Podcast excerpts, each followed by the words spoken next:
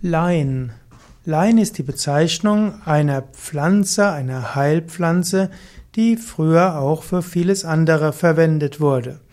Lein ist eine der ältesten Kulturpflanzen und wird in vielen Teilen der Welt angebaut.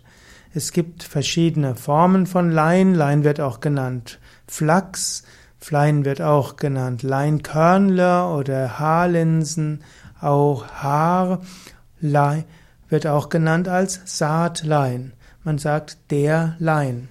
Lein ist also eine alte Kulturpflanze. Sie wird 20 bis 100 Zentimeter groß, ist eine einjährige, manchmal auch zweijährige Pflanze und der Saatlein ist Linum uscitatissimum und äh, gehört dann zur Familie der Leingewächse.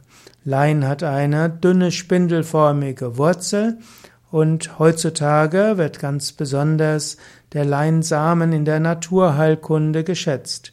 Insbesondere kann Leinsamen helfen bei verschiedenen Erkrankungen.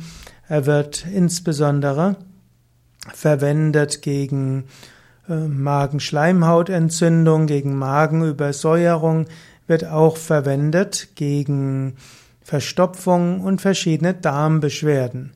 Man kann beim Leinsamen sowohl den Samen, beim Lein sowohl den Samen nehmen wie auch das Öl.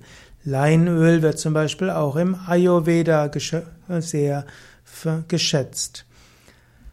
Lein wird, kann auch verwendet werden, die, äh, die Blätter bzw. die Blüte. Die Blüte wird insbesondere in der Homöopathie verwendet.